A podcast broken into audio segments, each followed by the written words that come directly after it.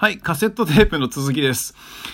あのね、あ、前回の、えー、録音してる間にね、ちょっとなんかね、手違いで、途中で終わってしまったので、まあ、えー、この後続けたいと思います。と言っても、ほぼ本編はね、あれで終わりなんですよ。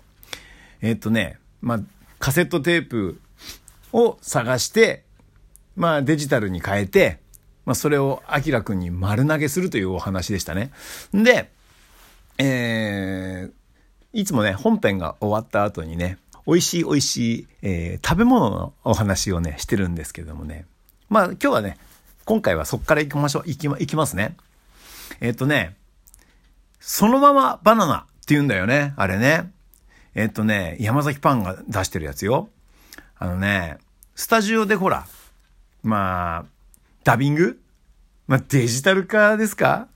えっ、と、その作業をする前にさ、まあ、ちょっと小腹をね、満たすためにね、こう、ローソンに入って、スタジオの近くのローソンに行ってさ、パンを買おうと思ってたんですよ。でね、ローソンに着いて、一番最初に目に留まったのが、そのまんまバナナってやつよ。あの山崎パンの。で、夕方ってほら甘いもんが欲しくなるじゃないですか。でもさ、ちょっとやっぱりヘルシー、健康に気を使っちゃうと、そのあの、そのまんまバナナってクリームもいいしね、どうなのかなと思ってさ、まあおにぎりとかね、パンにね、しようかなとかね、いろいろ見てたんですけど、まあいろいろ探してたんですけど、なんとその場所が、こう、レジへ向かう、ほら、印が書いてあるじゃない。あの、整列するのに。その一番目の場所だったのね。でさ、なんかあの、僕がね、右手に、その、ホットコーヒーを持ってたもんで、もう、店員さんがさ、もう僕は並んでると思っちゃったんだよね。で、で、あの、こちらのレジ空いてますとかね、声かけられちゃったからさ、もうあれですよ。もうそのまんまもう、うん、近くにあったその、そのまんまバナナよ。そそのまんま、そのまんまバナナを掴んで、もうお会計してしまったんですね。まあ、やっぱあの、最初に見たもんってまあ気になってて、まあ迷ってたんだけど、まあ結局最初に見た、感じたものっていうのは素直な、あれなんだね。あのー感動、感、感情なんだね。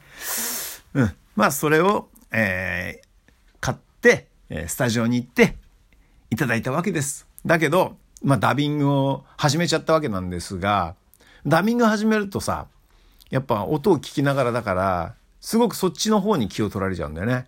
だそしたらさ、美味しいってのは最初に思ったんだけど、気づいたらもうなくなっちゃっててさ、もう音ばっかに気いってたもんだから、ちょっとね、もったいないなと思ったわけです。